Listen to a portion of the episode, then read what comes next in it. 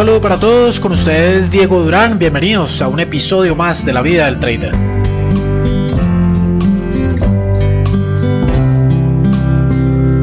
Episodio número 50 de esta sesión de podcast, bienvenidos una vez más. En este episodio vamos a hablar acerca de mejores pares de trading. ¿Qué son los mejores pares de trading? He escuchado muchas personas hablar o preguntar acerca de cuáles son los mejores pares, las mejores horas, todo lo que tiene que ver con las correlaciones entre las pares o las paridades de monedas y todo lo relacionado a este tema en el mundo del forex. Y bueno, esto aplica en general para cualquier tipo de bolsa, cualquier tipo de mercado, ya que siempre van a existir algún tipo de correlación o algún tipo de mejor paridad o mejor instrumento financiero para hacer trading. ¿Ustedes creen que hay un mejor par? Yéndonos netamente al mundo del Forex como tal. ¿Creen ustedes que hay un mejor par de divisas para transar? ¿Un mejor commodity para transar? ¿Un mejor índice bursátil para transar que otros en general? Cuando ustedes abren su plataforma de trading, estamos hablando de MetaTrader 4, MetaTrader 5 o cualquier otro tipo de plataforma de pronto que su broker o que el propio broker tenga y les ofrezca y estén operando en ella. Si ustedes despliegan dentro de la observación del mercado todo el abanico de posibilidades o de instrumentos financieros que nos ofrece este broker Transar, ustedes van a ver que se van a encontrar con una gran, gran variedad. Inclusive hay algunos que ofrecen una gran cantidad de acciones. Invertir en CFDs del mercado accionario a través de un broker especializado en Forex. Criptomonedas, también tenemos la probabilidad de transar. Pero en su mayoría vamos a, a regirnos por lo que es el mundo del Forex como tal y lo que son las divisas, índices y commodities. En especial las divisas, las personas creen que hay un mejor par para transar que el eurodólar, porque es el más conocido, el que más eh, volatilidad se supone que genera, el más transado en el mundo, que la mayoría de las personas conocen. Quizás el libra o la libra dólar, por ser uno de los pares más conocidos. Quizás el oro, para hablar del mundo de los commodities. Quizás el Dow Jones, el Standard Poor's, si hablamos de los índices bursátiles. ¿Creen ustedes que hay un mejor instrumento financiero para poder hacer trading, a diferencia de los demás? Es cierto que si estamos hablando en términos de spread, de pronto cuál es más rentable transar al momento de invertir, si existen unos mejores que otros. Es decir, hay unos en los cuales el mínimo valor del PIB va a ser un poco más alto que los demás. La diferencia tampoco es mucha, amigos. Pero sí existe alguno mejor que otro en ese ámbito. Pero personalmente yo pienso que no hay, no hay un mejor par como tal, un mejor instrumento financiero que otro para transar. Hay personas que solamente dedican su estrategia a operar un instrumento financiero y dicen que es lo mejor. Otros dicen que es lo mejor eh, unos 2, 3, máximo 5 eh, pares o máximo 5 instrumentos financieros que tengas en el radar para invertir. Otros creen que entre 10 y 20. Otros escogen 50.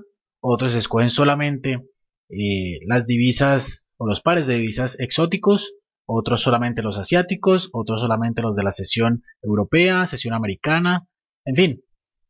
Hay muchísimos puntos de vista, muchas formas de verlo, muchas formas de estudiarlo y muchas formas de aplicarlo. No por eso quiere decir que una de ellas sea correcta o sea mejor que otra. Déjenme decirles que todas tienen razón. Eso es lo bonito del trading. Que si una persona piensa que es mejor comprar, otra piensa que es mejor vender.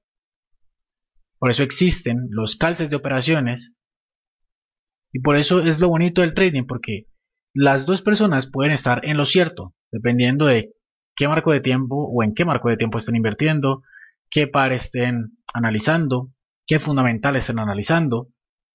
Y asimismo sucede con lo que tiene que ver con las correlaciones en el Forex y los mejores o los, o los eh, yo creo que mal llamados mejores pares para hacer trading. Si hablamos un poco, o, digamos que lo integramos un poco con lo que tiene que ver con las correlaciones, es cierto también que hay algunas correlaciones en el mundo del Forex. Es decir, es bien sabido, por ejemplo, que si estamos hablando del petróleo como commodity, el precio del petróleo tiende a subir, por ende, el dólar americano frente al dólar canadiense, conocido como dólar CAD, va a bajar o debería bajar. Esta es la correlación negativa que existe. ¿Por qué? Pues porque Canadá es uno de los mayores productores de petróleo en el mundo y exporta más o menos alrededor de 2 millones de barriles de petróleo al día hacia los Estados Unidos. Por eso, cuando el precio del petróleo sube, el par dólar americano frente al dólar canadiense debería bajar. Asimismo, por ejemplo, cuando el oro sube, el euro dólar también sube. ¿Por qué? Porque se conoce que estos, tanto este par de divisas como este commodity, se consideran que ambos son antidólar o unos pares o unos instrumentos financieros antidólar. Por lo tanto, si el precio del oro sube, el euro dólar debería subir.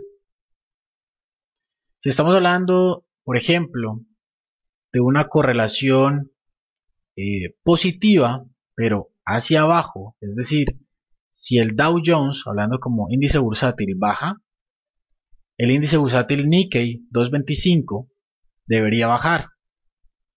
¿Por qué? Porque el desarrollo o lo que ocurre con la economía de los Estados Unidos está muy de cerca relacionado con lo que ocurre con la economía de Japón. Asimismo, si el Nikkei 225 cae, que es el índice bursátil de Japón, el dólar yen o el par dólar americano frente al yen japonés también debería bajar. ¿Por qué? Porque los inversionistas consideran al yen como un activo de refugio. Si hablamos acerca de otra correlación, tal vez un poco más conocida, entre el oro y el dólar yen. Si el oro sube, el dólar yen debería caer. Hay una correlación netamente negativa. ¿Por qué? El oro es un activo de refugio y a su vez el yen japonés como divisa es un activo de refugio. Por ende, si el oro sube, el dólar yen debería caer porque hay muchas más personas, muchas más inversionistas demandando o comprando el yen, japonés, mucho más que el dólar americano. Por ende, este par o este instrumento financiero debería caer. Entonces, si estamos hablando de correlaciones y traemos eh, en esencia al título de este podcast de mejores pares de trading para, invertir, no creo yo que haya un mejor par o un mejor instrumento financiero como tal para invertir por encima de otro. Yo creo que es bueno y es sano tener una canasta de activos, una canasta de, de instrumentos financieros, los cuales hagas un correcto seguimiento constantemente y en esos instrumentos financieros o en esa canasta de instrumentos financieros se base tu plan de trading. Sí, también es cierto que si eh, solamente te especializas en un solo par, en un solo instrumento financiero como tal, ya sea una divisa, índice, commodity o cualquier otro tipo de instrumento financiero, vas a aprender un poco mejor el movimiento de este eh, activo, este instrumento financiero como tal. Sí, pero si tú aprendes a leer el precio, a leer lo que el precio te está diciendo, junto, obviamente, con un poco de fundamentales, un poco de teoría macroeconómica sencilla, nada complejo, pero entender un poco lo que está pasando con el mundo, que no debemos ser ajenos a ello, vas a tener en ti una canasta de instrumentos financieros que simplemente analizando su precio puedes determinar su dirección y puedes determinar una posible oportunidad de inversión. Ahora, si ya tienes en el radar 50, 100 instrumentos financieros, creo que va a ser mucho más complicado tratar de ponerlos todos en pantalla o muchos de ellos y tratar de hacerles seguimientos a ellos. Creo que es mucho más pertinente, mucho más correcto, mucho más correcto tener una canasta de instrumentos financieros reducida. Entre 10 y 20 me parece correcto, me parece bien, y simplemente analizando el precio, cómo se comporta el mismo, puedes determinar dónde puede haber una mejor oportunidad de inversión. No creo que sea necesario casarse con un instrumento financiero en particular cuando hay o cuando puede haber muchas más oportunidades en otros instrumentos financieros si solamente puedes analizar su precio. Este ha sido entonces el podcast para esta semana. Espero te haya gustado, espero te sirva. Como siempre, que tengas un feliz día y una feliz semana de trading. Chao, chao.